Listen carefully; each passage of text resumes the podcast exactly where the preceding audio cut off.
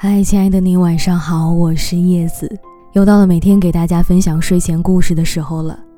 今天晚上想要讲给你的故事，陪我熬夜吧，我难过。或许有很多人在深夜对你说过晚安，但是有哪个人曾经不管不顾的陪你熬一个通宵呢？现代社会，年轻人失眠是常态。凌晨的时候刷朋友圈，往往能看到一些白天被隐藏起来的多愁善感。前天半夜两点多，大秦发朋友圈，说自己睡不着，想听歌，拜托大家推荐。第二天早上起来，这条状态已经不见了，取而代之的是她和男朋友的聊天截图，通话时长。两百零七分钟。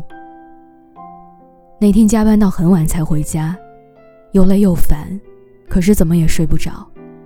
没想到他看到朋友圈以后，就给我打电话，唱了一晚上的摇篮曲。大秦说这些的时候，笑容里好像掺了两斤的蜂蜜。因为有喜欢的人陪伴，那些在生活里偶尔遭逢的失意彷徨。被融化和修饰，变成了温暖和甜蜜的记忆。我见过很多人说，喜欢是陪你熬夜，爱是让你早睡。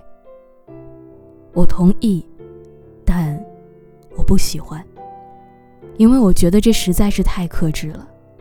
爱一个人不是这样的，在一段感情里。女生总是乐此不疲地试探自己在对方心中的位置，和那个人所能够忍受的底线。无理取闹的女孩，其实都是明白道理的姑娘，但她们的需求，从来就不是什么理所应当，而是一个被偏爱的例外。读书的时候，特别喜欢林俊杰的。那些你很冒险的梦，还忍不住在做题的稿纸上抄写那句歌词。那些你很冒险的梦，我陪你去疯。即便到了现在，我依旧觉得这是爱情发生的时候最好的样子。无论到什么年纪，无论在怎样的境况里，爱情都是没有道理的，肆意妄为。前一段时间在追甜度满分的网剧《致我们暖暖的小时光》，我特别喜欢其中的一个场景。女主角吃油条的时候，习惯性的用手掰，她同学看到了，就用筷子打她的手，让她改掉这个坏毛病。坐在他们对面的男主角当场就心疼了，冷冷的瞪了闺蜜一眼，转头宠溺的。看着自己笨手笨脚的女朋友说：“没关系，就用手吃吧。”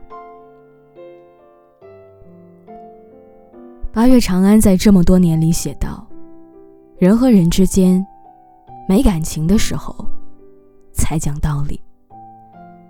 感情本身就是情绪高涨到冲昏头脑以后的产物，是一个人的原则和常识都可以失效的状况外。”当我们发现自己遇到爱情的时候，往往是我们感觉自己变得奇怪的开始。因为面对喜欢的人，我们下意识的忘记了自己只顾着一件事情：这个人高兴就好。或许有一些矫情，但是熬夜的时候，我确确实实感到自己的敏感脆弱。我们生来孤独，所以我期盼在爱情里能有自己想要的安全感。我喜欢听那个人让我早点去睡的唠叨，然后却依旧陪我发呆，陪我忧郁，陪我浪费时间，陪我熬到这个夜晚的尽头。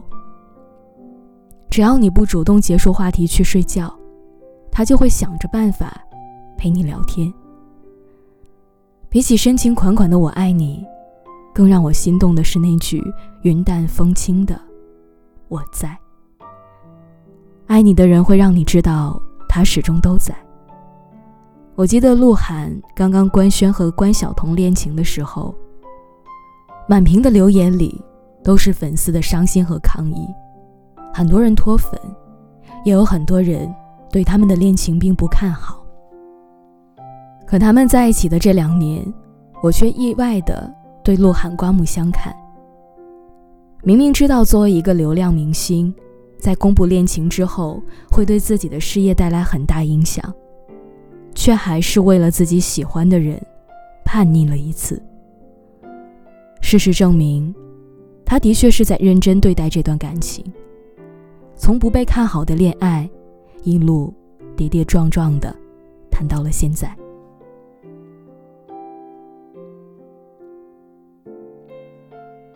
两个人一起出游，和朋友聚餐，生日的时候也毫不避讳的在微博上秀着恩爱。动动嘴巴的关心太过多余，女孩子们想要的，向来就是这样身体力行的，直截了当。好的爱情不会让人彷徨，它反而会让人勇敢无畏，在面对世界的时候，时刻知晓自己拥有放肆的权利和底气。我喜欢电影《返老还童》里的那句台词：“爱一个人的最高境界。”就是一直守望着他，直到他生命的结束，由自己承担起所有相思的悲伤与痛苦，直到自己消失在这个世界上。如果熬夜的时候总是有你，夜晚可能就不会那么难熬了，而我也会很快的。进入梦乡，睡得很好。